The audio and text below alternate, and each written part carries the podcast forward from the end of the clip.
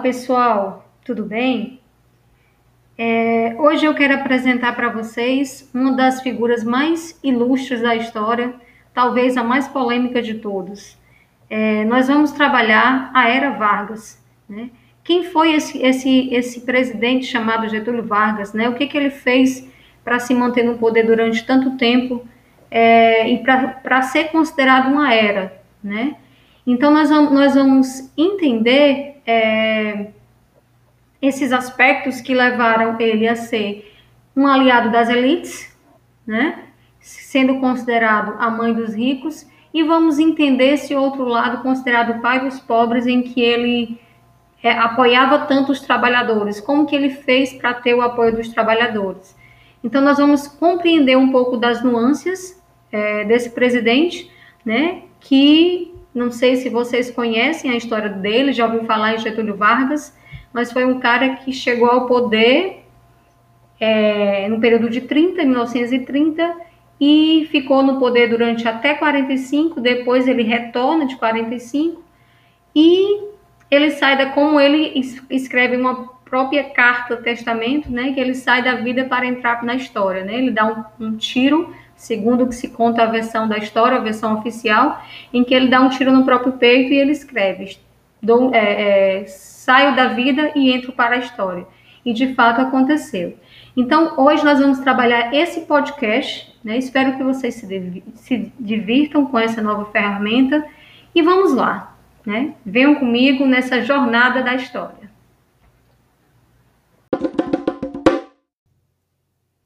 Gente, então vamos começar.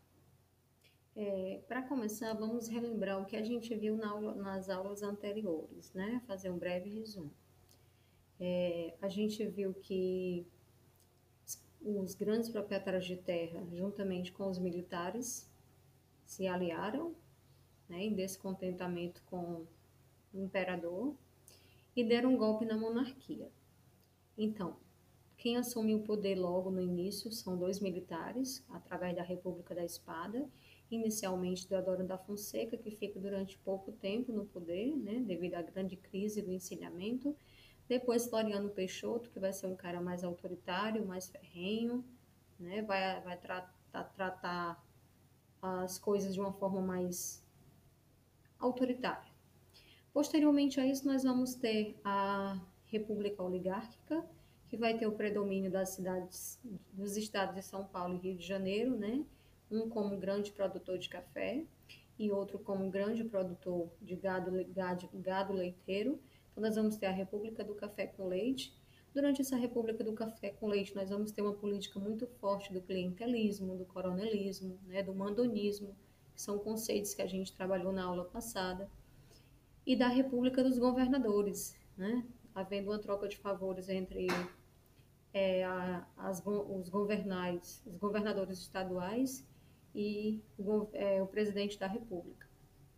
E posteriormente a isso, é, a grande população mais pobre do país né, ainda continuava à mercê de tudo, né? não tinha acesso à educação, não tinha é, acesso a uma boa qualidade de vida.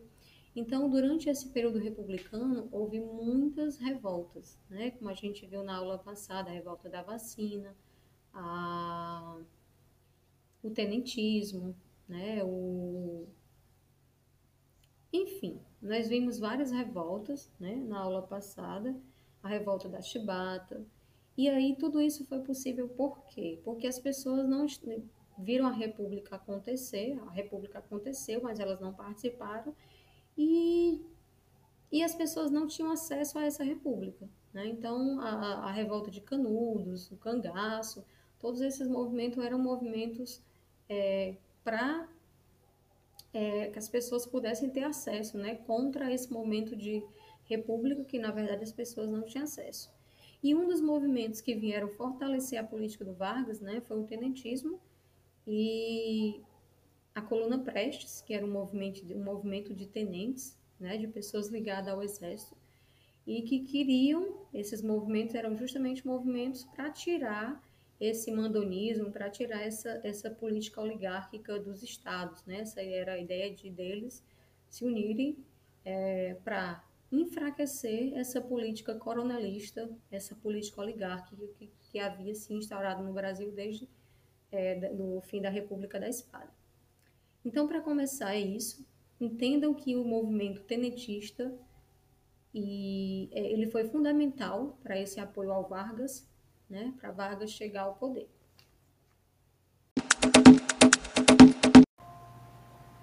Bom, então nós vamos ter um movimento da coluna Prestes, da revolta do 18 do Forte, no Rio de Janeiro, que todos esses eram movimentos de tenentes, né, que queriam o quê? Queriam o fim do, desse, desse, desse coronelismo, dessa, dessa política oligárquica é, em, que, em, que se, em que se predominou no Brasil, na Primeira República, e vão começar cada vez esse movimento mais forte para tirar do poder essas pessoas, né? E juntamente com isso aí, é, nós vamos ter a, a ascensão de Vargas ao poder através de o chamado Revolução de 30, né? Mas eu vou deixar que vocês que vocês tirem suas próprias conclusões se nós vamos ter uma revolução de 30 ou vamos ter um golpe de 30. E no movimento do, do, do, dos tenentes, é, Vargas ele vai se transformar em uma figura né, política em que ele vai trazer alguns discursos, né, ele vai trazer algumas propostas, que é o voto secreto, que ele vai trazer o incentivo à indústria, ele vai trazer as leis trabalhistas e vai trazer, principalmente com relação ao movimento, a anistia dos tenentes rebelados. O que é anistia? Anistia é um perdão de, de, uma, de alguma coisa que você fez. Por exemplo, um, um, um, alguém que é ligado às Forças Armadas, eles não podem fazer movimentos né, de greve, de revoltas, de montins. Então, porque é, acaba se tornando um crime para eles quando se faz isso. É, então, o, o, Getúlio Vargas ele chega com essa ideia de anistia dessas pessoas, né, que participaram desse momento. Então, ele vai ganhar em massa ah, o apoio dessas, de, desses tenentes que até então tinham estavam participando desse movimento contra as oligarquias é, em, nos é importante que a gente possa contextualizar o momento em que se vive da política mundial e entender a nacional. Estamos falando do ano dos anos de 1929, em que tínhamos como presidente da República do Brasil o Washington Luiz. E o mundo estava vivendo uma crise, a crise de 1929, com a quebra da Bolsa de Valores de Nova York. Então, qual era o maior produto que o Brasil tinha nesse momento em sua economia, que a gente falou nas aulas passadas? O café. Isso mesmo, o café. Só que com essa crise mundial, o Brasil também sofreu essa crise, crise de 1929. Então, os cafeicultores, eles deixaram de vender ainda mais a questão do café, porque a gente exportava o café. E com a crise a gente deixa de exportar esse café. E muitos cafeicultores entram em processo de arruina, de, arruinam mesmo, né, suas economias. E aí isso vai ser um passo também decisivo para que Getúlio ele comece a, a, a dar apoio, a, a ter a, apoio aos cafeicultores, a ter essa popularidade e justamente nesse momento um, um grande descontentamento desses é, é, cafeicultores, desses grandes produtores de café com Washington Luiz. Então, nós vamos ter eleição presidencial e quem serão os concorrentes? Júlio Prestes, né? Juntamente com Getúlio Vargas. Nas eleições, na votação, Getúlio Vargas ele não ganha. Quem vai ganhar em quantidade de votos realmente é o Júlio Prestes. Entretanto, o que é que acontece? Os, os tenentes dessa de, a, que foram apoiados per, pelo perdão de, é, pela anistia de Getúlio Vargas, eles vão se aliar ao Getúlio, ao Getúlio Vargas e vão dar um golpe no Júlio Prestes, independente dele ter ganhado ou não, e vão assumir o poder, né? É, Getúlio Vargas assume o poder, independente de não ter ganhado a, as eleições. O primeiro governo de Getúlio Vargas, ele vai de 1930 a 1934. Ele será chamado de governo provisório. Durante esses quatro anos de governo provisório, houve uma industrialização avançada, as cidades cresceram, o Estado se fortaleceu, houve uma intervenção na economia e uma, e uma, uma nova relação estabelecida com os trabalhadores urbanos ou operários.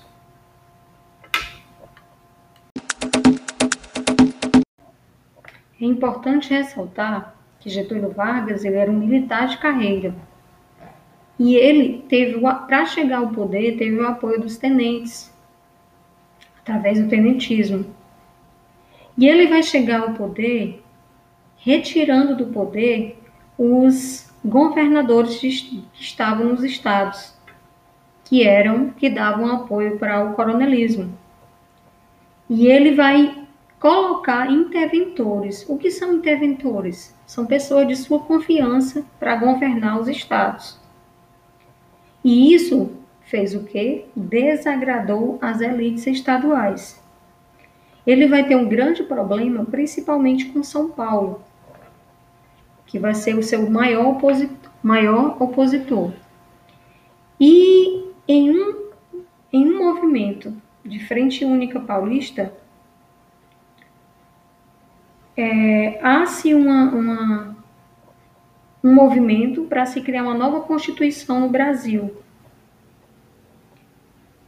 E nesse movimento, para se criar essa nova Constituição do Brasil, Getúlio Vargas ele vai mandar né, coibir essa movimentação.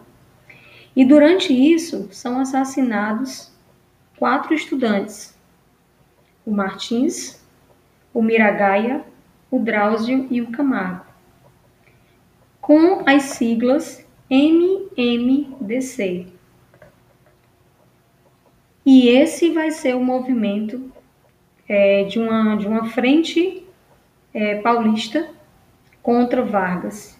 Esse vai ser a, o grupo, esse vai ser o nome do, do MMDC, ele vai ser a, a sigla que vai dar força para o movimento contra a revolução, pela revolução constitucionalista e contra Getúlio Vargas, claro.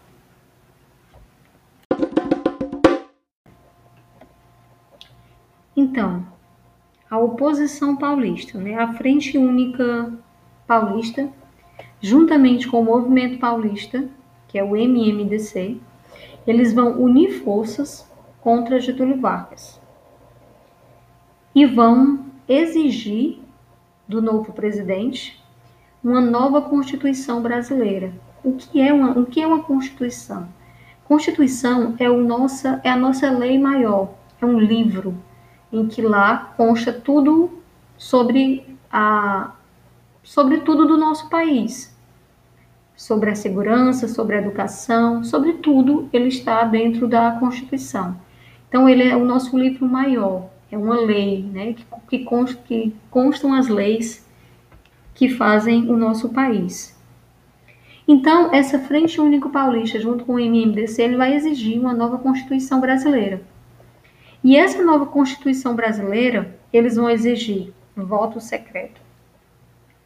Voto secreto, o voto feminino, porque as mulheres não votavam ainda, o voto era algo exclusivo dos homens uma justiça eleitoral, ensino primário e gratuito. Por quê? Porque, eu, como eu falei nas aulas passadas para vocês, apenas 5% da população tinha acesso ao ensino e era elite. O ensino, então, não era gratuito. É, que mais? A criação da justiça do trabalho e direitos trabalhistas. Ou seja, tudo isso vai ser exigido por esse movimento, é, o MMDC, e pela Frente Paulista e pela Frente Paulista. Né? Então, é, a gente começa a ver o Brasil se encaminhando para mudanças do que a gente tinha visto durante né, a Primeira República, que era algo muito. Houve a República, mas ficou algo ainda muito restrito às elites, aos militares e posteriormente às elites, e o povo continuou de novo a mercê de nada, como se nada tivesse acontecendo, como nada tivesse mudado, né? Então o povo continuou a mercê de tudo, sendo apenas é, é, expoliado de todos os direitos que eles tinham. Então, esse primeiro governo de Vargas, ele foi um governo muito tenso, porque o Brasil vivia os efeitos da, da grande crise de, 1900, de 1929, da quebra da Bolsa de Nova York.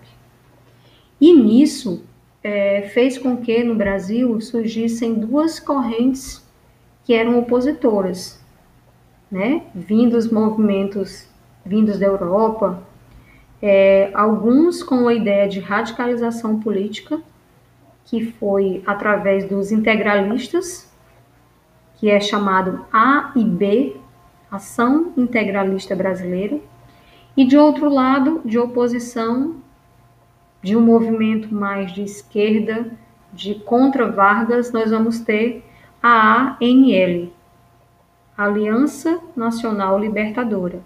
Ou seja, esse momento inicial vai ser um momento de muita tensão, é, porque todo momento de crise, é, todo o país passa por tensão, por essa tensão política principalmente, né? E houve muito, muitos confrontos entre a IB e a ANL. De um lado, nós vamos ter A e B, é, que são os integralistas, liderados por um rapaz chamado Plínio Salgado. Eles seguiam, seguiam os princípios do fascismo de Benito Mussolini, da Itália, e eram pessoas mais radicais, é, com, tinham como lema Deus, Pátria e Família, defendia um tipo de governo mais autoritário, por um dos chefes do Partido Único, e o predomínio de interesses da nação sobre os indivíduos e censura aos meios de comunicação. Ou seja, era um grupo que buscava uma forma mais radical de radicalizar radicalização do poder, né? De uma forma mais autoritária e conservadora. Lembrando que os integralistas teve muito apoio da igreja, né? principalmente a igreja católica. E de outro lado, nós vamos ter a Aliança Nacional Libertadora, ou ANL, que foi liderada pelo Luiz Carlos Prestes. Os principais pontos da Aliança Nacional Libertadora era o não pagamento de uma dívida externa brasileira, a nacionalização de empresas estrangeiras, reforma agrária, a formação de um governo popular. Então, era um grupo mais ligado aos comunistas, né? A, as pessoas que eram contra o governo de Getúlio Vargas.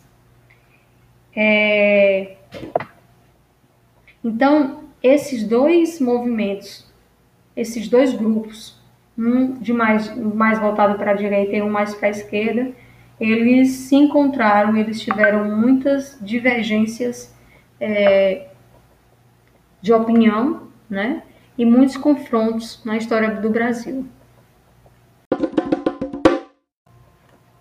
Então, assim, é, nós chegamos ao final do período provisório, do período constitucional, que foram oito anos de governo de Getúlio Vargas.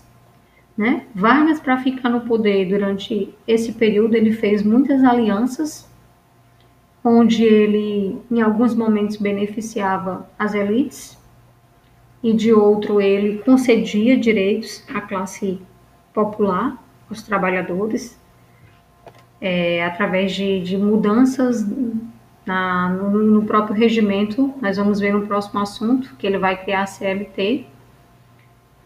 Então, é, é, ele fez uma articulação política um jogo político em que ele conseguia ter, de um lado, a elite que, que sustentava e do outro o apoio da classe popular.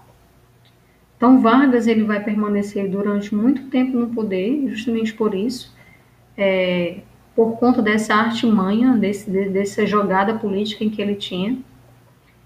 É, eu espero que a gente possa fazer um paralelo, né?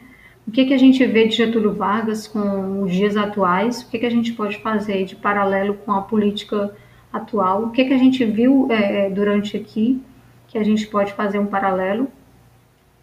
E que vocês tirem as próprias conclusões de vocês a partir do que nós estudamos. Getúlio Vargas chegou ao poder através de uma revolução ou Getúlio Vargas chegou ao poder através de um golpe?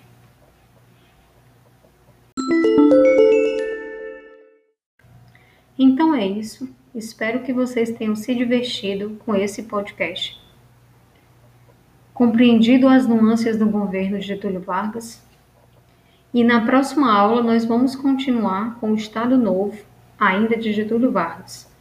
Foi o período em que Getúlio Vargas ficou no poder durante sete anos e foi o período mais tenso da história do governo de Getúlio Vargas. Foram os anos mais é, autoritários né, em que Vargas ele vai mudar essa figura dele, dessa pessoa mais aberta,